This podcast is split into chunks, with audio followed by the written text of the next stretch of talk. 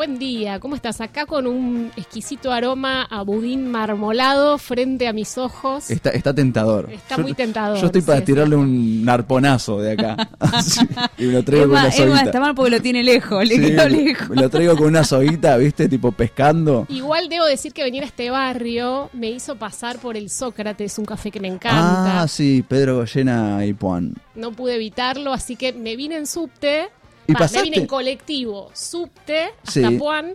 Caminé por Puan, me tomé el cafecito correspondiente en el Sócrates con media luna, precioso Como café. corresponde.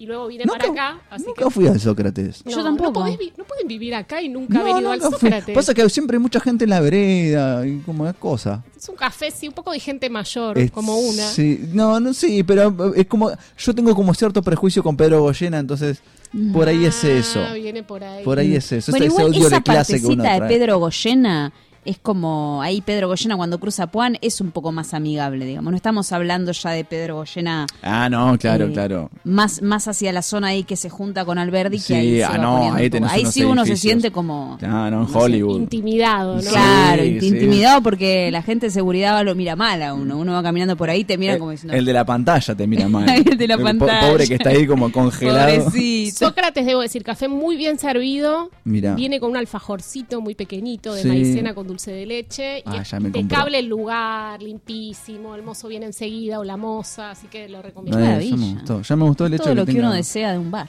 todo lo que uno quiere en un café.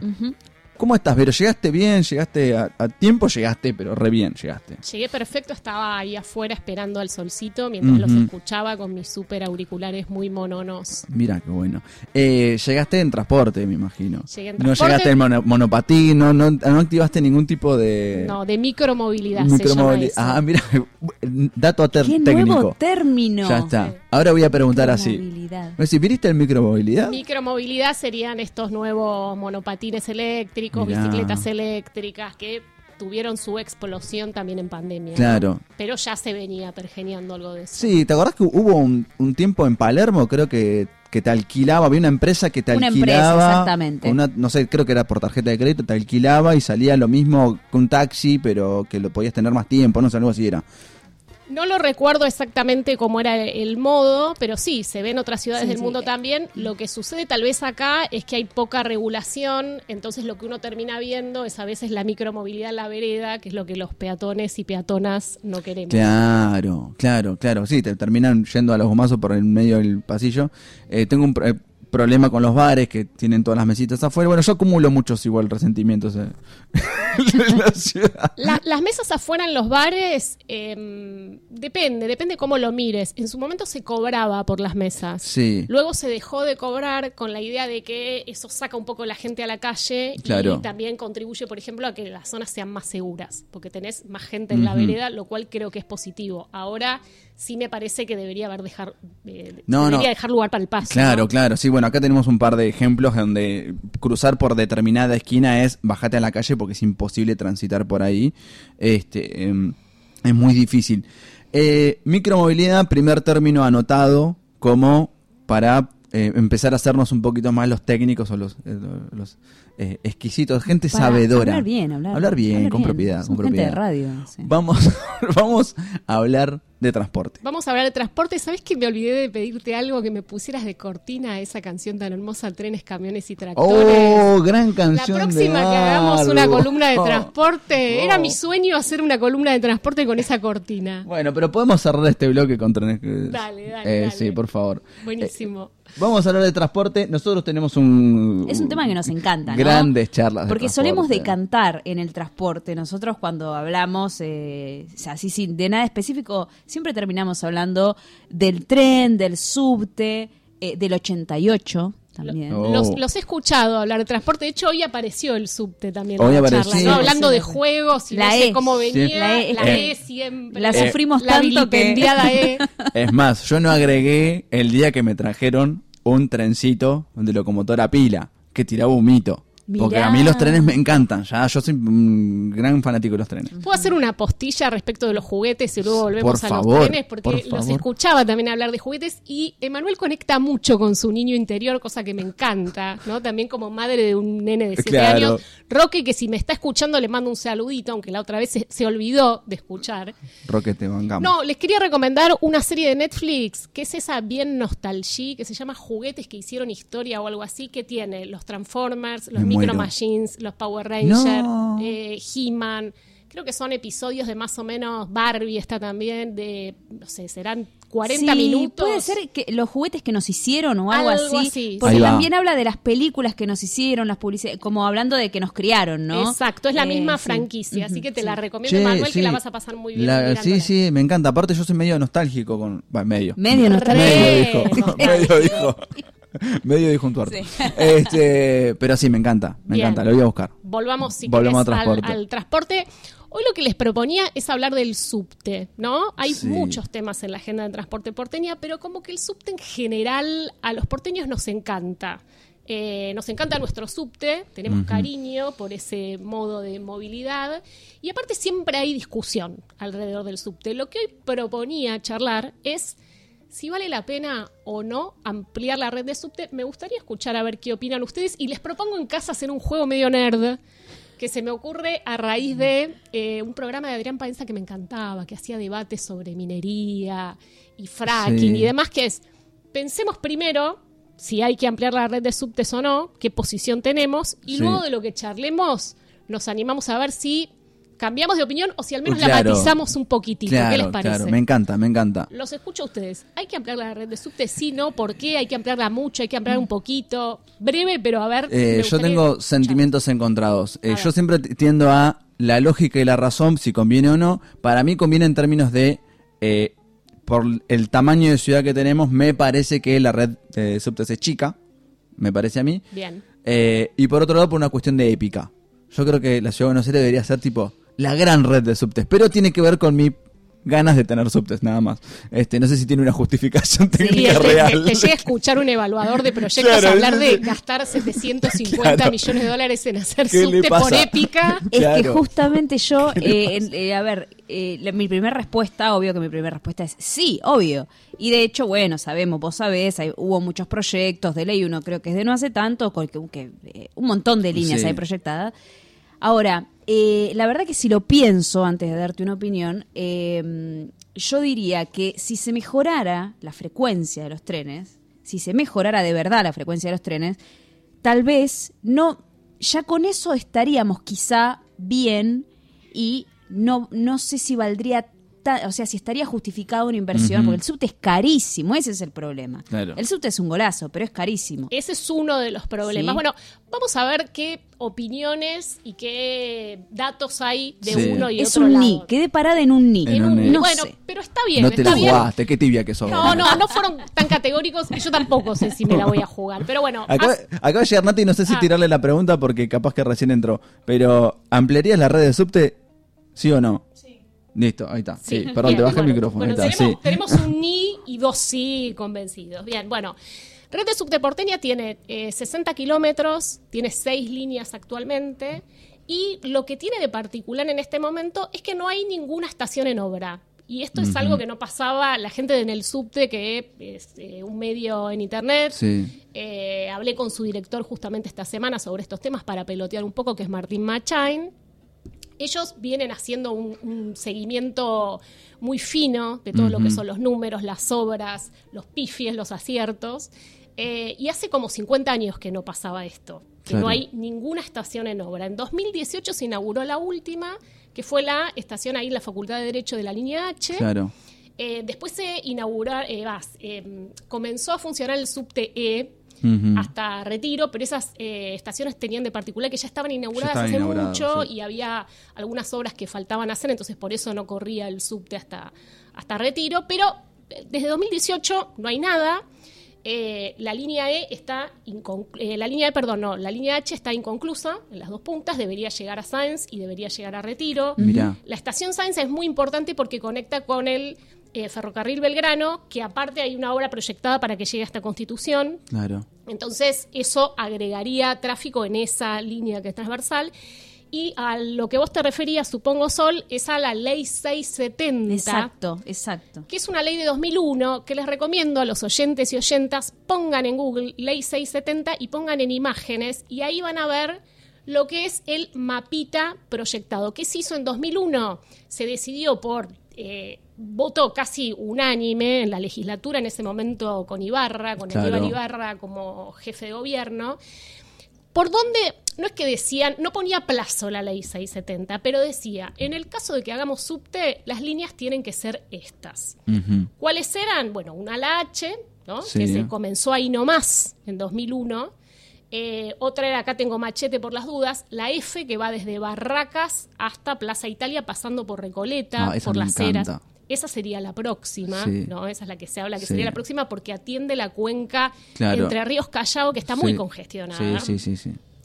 Otra la G, que es que va desde eh, Retiro hasta, esa me afecta a mí, Villa del Parque, casi Sí. depende porque eh, si uno mira los mapitas hay ligeras diferencias. Eh, después se discutió modificar esta, esta traza, entonces por ahí pueden ver ligeras diferencias, pero más o menos es esa. Suele pintarse de rosa, agronomía, Villa del Parque Claro. o por ahí. Y la I, que es la de desde acá, Parque Chacabuco, primera junta, hasta Ciudad Universitaria. Actuaciones, claro. Uy, qué golazo. Año verde, chicos. Por las dudas, les voy aclarando. Bueno, año ¿y verde. estas líneas para cuándo las tenemos? Bueno, Claro. ese es el tema. La ley 670 no preveía plazos, ¿sí? Claro. La próxima, eh, tan- tiene, la que tiene todos los números, es la F, ¿no? Es la Sí. que... eh, La que arranca en avanzó. Barraca o la que va... Barracas, eh, Plaza Italia. Barracas, Plaza Italia, pasando por las Heras, ¿no? Ujú. Atendiendo Entre Ríos, Callao, no sé, la, no me acuerdo entre ríos callados, como decías, está explotado. Ahí hay que hacer algo porque no. Está explotado, exactamente. Así que bueno, eso sería lo próximo y por supuesto eh, terminar la H, ¿no? Claro, claro. La H, me decía Machain el otro día, es una línea que ya transporta más pasajeros que la E, la vilipendiada Claro. E. La- sí, sí. Así que bueno, y es eh, una de las dos en este momento que tenemos transversales, ¿no? El boleto de subte, ¿alguien sabe cuánto sale? ¿30? 30 pesos, sí, muy 30 bien, pesos. muy bien. A mí me- la verdad que ahora me cuesta, antes lo tenía mucho más claro. eh, ahora con la Sí. sube por ahí uno pasa Sí, no, no te das cuenta. y sí, no te sí. das cuenta. Y es verdad, por ejemplo, en mi caso recién que tomé un colectivo y luego el subte, ya el subte cuesta la mitad. Claro. Así que bueno. Em, la, la- la red de subtes se empezó a construir en Buenos Aires en, dos- en 2000. ¡Wow! En 1913 Sí. fue eh, la primera en Latinoamérica eh, y durante 50 años más o menos fue la única en el hemisferio. O sea, Mirá. totalmente pionera. Mirá, Imagínense qué ciudad teníamos en 1913 Ujú. y qué ciudad tenemos ahora. Claro. Y ya se empezó a, a- a trazar y a construir el subte. ¿Qué sucedió? Como les decía, esa red, comparado con otras ciudades, incluso de nuestra región, quedó un poco detenida. Hay que hacer aquí una salvedad que nosotros tenemos una eh, muy grande red de ferrocarriles eh, Sí, sí. suburbanos, Claro. ¿no? Que es otra cosa que, por ejemplo, se compara todo el tiempo con Santiago, que empezaron más tarde que nosotros y ya tiene 140 kilómetros contra nuestros 60, pero ellos no tienen la red de, de La red trenes que tenemos claro. nosotros. También esta es una ciudad, contando el AMBA, ¿no? Digo, hablo de subtes porteños y de Ciudad de Buenos Aires, pero esta ciudad está integrada con el conurbano. eh, que tiene eh, una mancha urbana muy extendida, Claro, claro. ¿no? Sí, Con lo cual esos trenes Claro. son Sí, de, fundamentales. de hecho, el, el- el Sarmiento tiene gran parte de su recorrido en, en dentro de la capital. ¿No? Digo, hasta Liniers, tenés desde 11 a Liniers una buena parte del, del recorrido del tren que va a provincia dentro de la capital. Claro, ¿no? y a la vez tenés un recorrido superpuesto ahí desde San Pedrito Claro, hasta con- 11, en ¿no? paralelo Casi con en el- paralelo, sí, sí. Pero bueno, esa es más o menos nuestra red. Eh, cambió la, cambió, medio, no sé qué palabra usar, cambió la concesión. Hay una empresa nueva, es. Emova. Eh, Solsa, Disculpen, amigos, tengo que dejarlos. Ay, qué lástima. Encima- pero tenés auriculares Por para supuesto, seguir me voy escuchándonos. escuchándolos y, y bueno, no va a ser la última vez que hablemos de esto. No, por De- supuesto, No, no, tenemos no. que usar la Es cortina. que primera, tenemos. pero no es la última. Así que bueno, Sonsa. un beso a todos. Y Chau, gracias, chicos. cuídate. Suerte. Eh, si vas en transporte público o en micromovilidad, mándanos una Micromovilidad foto. lo veo difícil. Mándanos Lo veo una foto. Bien, bueno, entonces continuando, ¿hay que ampliar la red o no? Ujú. Si al que le interesa, le recomiendo ver un artículo de Alberto Müller, que es un economista de la Facultad de Ciencias Económicas de la UBA. Escribe, eh, seguido en página 12, y escribió un artículo el 26 de diciembre del año pasado, ¿no? poniendo un poco en duda esto de que haya que ampliar Sí. la red de subte, argumentos para el no. Claro. Como decías, es carísimo, Ajá. es muy caro construir subte y en este momento con la situación fiscal del país, sin crédito, es complicado pensar en ampliar esa red de subte. Hay otro dato más, que es que no es flexible. ¿no? Como vos, por ejemplo, pensando en cuestiones coyunturales, como por ejemplo tenés un recital, tenés un partido de fútbol, vos a tu red de colectivos la podés mover La en movés, función de claro. eso. Y ni hablar de cambios en la configuración de la ciudad, que es verdad que son lentos, pero con la pandemia vimos, por ejemplo, un fenómeno inédito en esta ciudad y en otras ciudades del mundo, que es que el centro perdió gran parte de su Sí, centralidad, el sí. microcentro. Claro, ¿no? claro. Entonces, si miramos nuestra, el mapita de nuestra red de subtes, es completamente radial, va todo un centro que no sabemos bien qué va a pasar con ese microcentro, porque, bueno, si hoy, un- hoy en día uno camina por ahí, eh, está lejísimos de ser lo que en algún momento fue. Sí, ¿no? sí, sí. Restaurantes que cerraron, vacíos, la congestión vehicular no es la misma, aunque empieza a volver a los niveles prepandemia, los colegios tuvieron también mucho que ver con esto, me refiero a toda la ciudad, no solamente al microcentro, pero hay algo que varió ahí. De hecho, la línea históricamente más congestionada, que era la D, no sé si recuerdan haber viajado en la D, la, de- Sí, la que va por eh, Congreso el de eje, Tucumán claro, y- Congreso de Tucumán, y eh, Catedral. Catedral, eh, esa línea fue la que más pasajeros perdió. ¿Por qué? Porque es una zona en la que mucho- muchos habitantes pueden hacer teletrabajo, pueden ir tal vez a, a sus puestos de trabajo algunos días de semana, sí, algunos sí, algunos días de semana sí, otros no. Entonces esa fue una de las que más pasajeros perdió. Se perdieron muchos pasajeros, ¿no? Lo veía justamente en el subte también, creo que está, eh, uf, no quiero decir cualquier número, pero más o menos eh, 70% todavía por abajo de los niveles prepandemia. Así que sí, es gigantesca la cantidad. Es verdad que el subte tardó un montón en volver. Hasta septiembre del año pasado seguían estaciones cerradas, bueno, la frecuencia sí, sí, disminuyó, entonces eso también tiene que ver, ¿no? Y después, bueno, cierto temor de los pasajeros a contagiarse, que creo que eso está un poco más bajo, incluso los colectivos también perdieron eh, pasajeros, sobre todo en los tramos cortos. Ahí también intervino mucho la bicicleta. En los tramos de menos de 3 kilómetros perdieron muchísimos pasajeros lo- los colectivos. Entonces, bueno, hay cuestiones que se están reconfigurando y que el subte es caro de construir y como decíamos, es poco flexible. Hiciste una línea de subte, tenés que estudiar muy bien. Por eso lo que te decía de la claro. épica, está buenísima la épica. Claro, pero es, es difícil. Claro, yo lo que, lo, lo que lo pienso en términos de, eh, por ejemplo, el fin de semana vos vas al centro y no hay nadie en el subte. No hay nadie en el subte.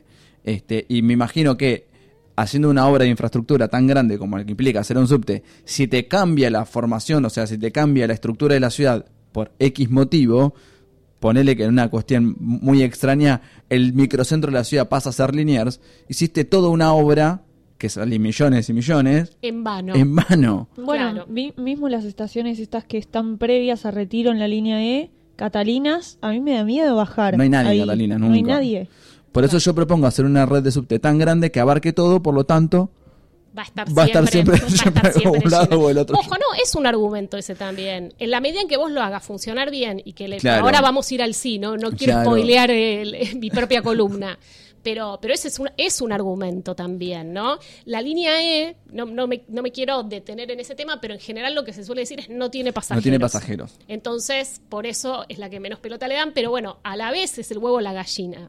Eh, podés tener bien Claro. la línea, eh, llevarla hasta retiro era un proyecto que, que Sí, estaba sí. previsto desde el, desde el inicio y se tardó muchísimo en hacer. Entonces, eh, bueno, hay como cu- muchísimas cuestiones. Y después, Sí. un- una tercera, que no lo dice Müller en su artículo, pero lo agrego yo, es si nosotros pensamos en, en una economía que tiende o debería tender a descarbonizarse, ¿no? A depender menos de los combustibles fósiles. Si, si pudiéramos pensar en movernos en la ciudad, no con eh, modos particulares, no con auto particular, entonces que la gente, imaginemos un escenario en el cual eh, los habitantes de la ciudad abandonamos mayormente el auto particular para ir hacia el transporte público. Entonces las calles estarían menos congestionadas. Digo, no es dable para los pasajeros que, o para lo- los ciudadanos que optamos por métodos de movilidad más sustentables y más eficientes económicamente como el medio de transporte público, pudiéramos ir por arriba en superficie, Claro. viendo el sol, los árboles, los perros, los negocios y sintiendo el olorcito de las panaderías y no abajo con ruido. eh, no sé, digo, Claro, esto, esto claro. también es un, es un elemento para tener en cuenta. Digo, ¿por qué lo penalizás mandándolo por abajo?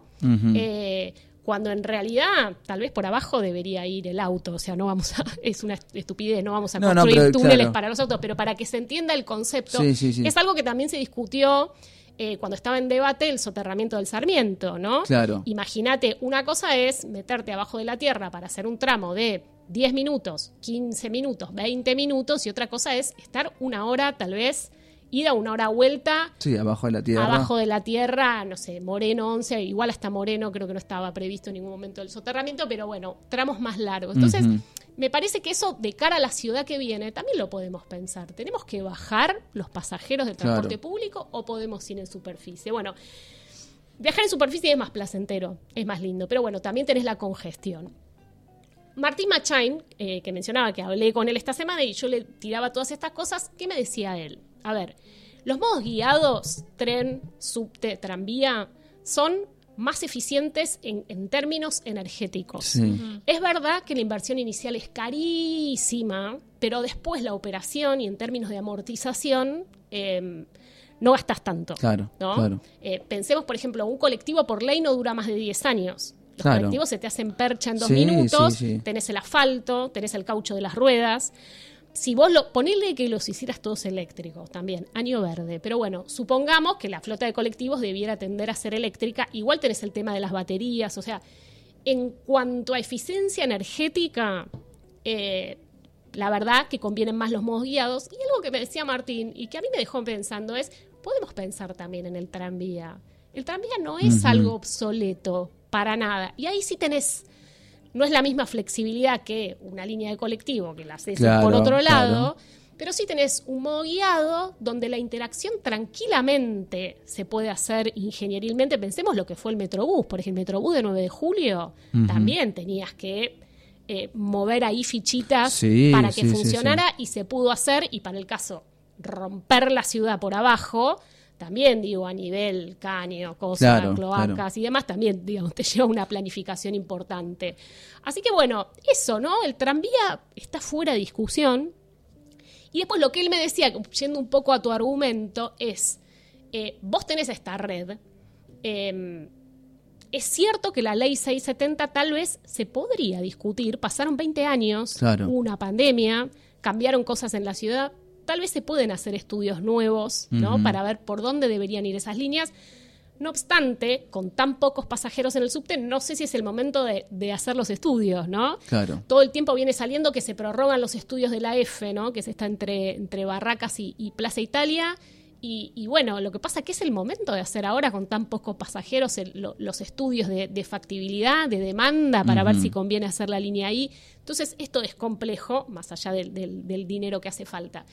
Pero, Pero, perdón, sí. ¿a qué se esperaría? ¿Por qué se pensaría que va a cambiar la cantidad en un par de años? La cantidad de gente en... Mira, el tema del trabajo y del teletrabajo está todo muy en veremos ahora. Claro. Está todo por reconfigurarse. Por ejemplo, cuestiones que me decían, cuando yo empecé a estudiar temas de transporte en 2012, 2013, hace más o menos 10 años, un gran tema era eh, las horas pico. Las horas pico son un problemón para la planificación del transporte. Había hecho un estudio de lo que era el, el Metrobús de Juan B. Justo, ¿no? Entonces, a veces había algunos horarios, vos decías, bueno, qué buena medida, va más rápido. Pero había, había momentos que al 166 no te podías subir. Claro. Claro. No te podías subir. Pasaban, pasaban, pasaban y no te subían. Entonces decías, flaco, poneme más, más colectivos. Claro. Y cuando los entrevistabas a los dueños de las líneas, te decían, no puedo poner más colectivos porque yo tengo una hora pico tan marcada de 9 a 11 y de 5 a 7 que después me van vacíos. Y yo no puedo comprar coche con lo que vale para, y, y contratar choferes para después tenerlo ahí parado. Claro, ¿entendés? claro. El gran sueño, ¿cuál era? Modifiquemos las horas pico. Eh, Claro. dividamos, distribuyamos mejor a los pasajeros en los colectivos y solucionás parte del problema. Bueno, ahora eso, post pandemia, medio que está pasando sin ninguna Sí, planificación sí, y naturalmente, sí, sí. ¿no? Entonces, hay muchas cuestiones que se están moviendo. El tema teletrabajo todavía no está tan, no decantó Claro. del todo. Claro, bueno, las universidades, ahora que, que lo hablamos, eh, todavía no se terminaron de se terminaron de definir si iban a dar las clases de manera presencial o no recién el último día, o sea, va, el primer día de clases. Entonces, digo, hay un montón de materias, por ejemplo, teóricas que tranquilamente se podrían dar eh, virtualmente. Los talleres entiendo que no, pero ahí también hay un- una indecisión. Totalmente. La, universidad mueve mucha gente. eh, o sea, los, los motivos principales de, de- de movilidad siempre son trabajo, estudio y salud. Entonces, ahí también tenés un tema que no se ha terminado de definir. Eh, pero bueno, lo cierto es que si el centro pierde centralidad, vos tenés una, una red de subtes que mueve pasajeros, porque no es que no mueve, y tampoco la vas a cerrar, ¿no? Entonces, tiene sentido agregarle estos, digamos, la, todas las nuevas líneas Claro. que planea la ley 670 son justamente transversales. Claro. Entonces, tiene sentido agregar una red ahí, ¿no? Lo que me decía Machain esta semana es, a la línea F le apuesto, pero la línea F va a mover pasajeros enseguida y le va a traer a la vez pasajeros a las otras líneas. Claro, claro. Entonces, de esa manera tiene sentido. De todas maneras, lo que estamos discutiendo acá es eh, puro biribiri. Porque de parte del gobierno de la ciudad ya dijeron que no hay plata. eh, el presupuesto 2022 no contempla plata para el subte. Eh, bueno, lo que iba a decir que me perdí. Tenemos, no es nueva concesión, sigue siendo Rogio, ¿no? Pero la empresa ahora no es más Metrovía, se llama Emova, Emova. claro. Vine en subte también para ver si había algún cambio porque no me había fi- no me había percatado. Hay apenas alguna cartelería. Sí, no, es para el pasajero no cambia no cambia absolutamente nada. De hecho, los, los trabajadores todavía tienen el logo de, tren- de Metrovías, De Metrovías. en el uniforme, ¿no? No cambió eso. No, no, no cambia absolutamente. Cambian algunas cuestiones finas técnicas de la concesión, de lo que tiene que ser, de lo que se tiene que hacer cargo. Y creo Sí. que cierta eh, costo o, o- o los pagos están también asociados a la cantidad de pasajeros que antes no era así. Entonces, pero son cuestiones muy técnicas que la verdad que a quienes viajamos en subte no nos cambia Claro, nada. claro. Y lo que tenemos también es nueva secretaria de Transporte, Manuela López Méndez, que reemplazó a Juanjo Méndez en enero de este año. Ella venía justamente de presidir Esbase, pero en realidad Manuela se la conoce como la señora Metrobús, porque ella fue quien, eh, mano derecha de Dietrich, allá por 2010, 2011, Sí. 2012, 2013, eh, que planificó una, digamos, mucha experiencia en el tema, economista ella, pero bueno, viene más del paño del se la conoce como la señora Metrobús. Claro. En Esbase fue bastante deslucida su actuación, así que bueno, ahora está al frente del transporte, todavía no hay demasiadas novedades ni indicios de cuál va a ser el sello de su gestión. Claro, todavía está ahí en veremos. Así que bueno, le eh, repregunto, Sí. ¿qué piensan? ¿Qué piensan? Este, Vero, ¿te quedas un cachito más? Dale. Este, mándenos mensajes. eh, ¿Qué piensan sobre el transporte? ¿Tienen ganas de que se amplíe la red de subte? No lo sabemos. Con trenes, camiones o tractores nos vamos a la música del programa del día de hoy.